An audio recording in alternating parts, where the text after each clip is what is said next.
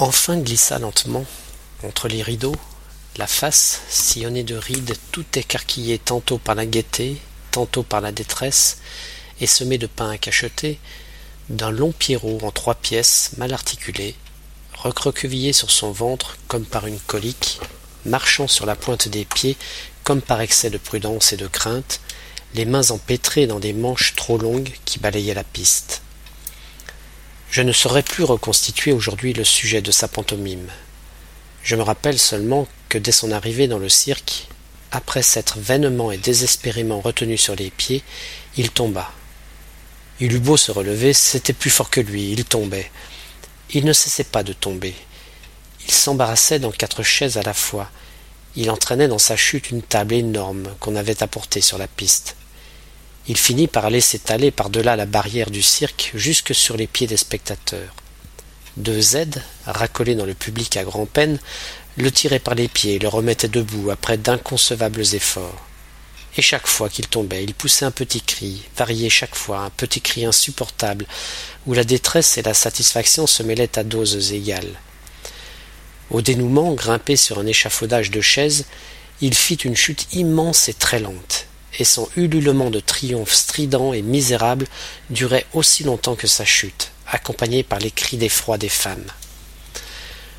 Durant la seconde partie de sa pantomime, je revois, sans bien m'en rappeler la raison, le pauvre Pierrot qui tombe, sortant d'une de ses manches une petite poupée bourrée de sons, et mimant avec elle toute une scène tragicomique. En fin de compte, il lui faisait sortir par la bouche tout le son qu'elle avait dans le ventre.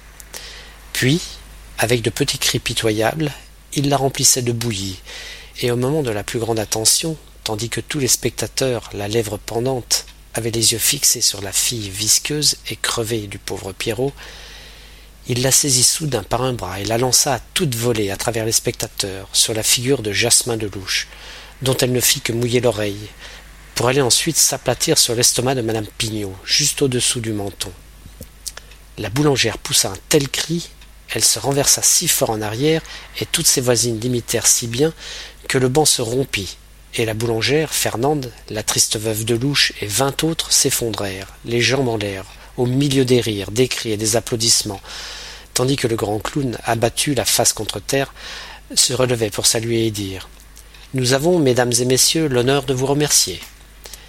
Mais à ce moment même, et au milieu de l'immense brouhaha, le grand Maulne, silencieux depuis le début de la pantomime, et qui semblait plus absorbé de minute en minute, se leva brusquement, me saisit par le bras, comme incapable de se contenir, et me cria Regarde le bohémien, regarde, je l'ai enfin reconnu. Avant même d'avoir regardé, comme si depuis longtemps inconsciemment cette pensée couvait en moi et n'attendait que l'instant d'éclore, j'avais deviné. Debout, près d'un quinquet, à l'entrée de la roulotte, le jeune personnage inconnu avait défait son bandeau et jeté sur les épaules une pèlerine. On voyait dans la lueur fumeuse, comme naguère à la lumière de la bougie, dans la chambre du domaine, un très fin, très aquilin visage sans moustache. Pâle, les lèvres entr'ouvertes, il feuilletait hâtivement une sorte de petit album rouge qui devait être un atlas de poche.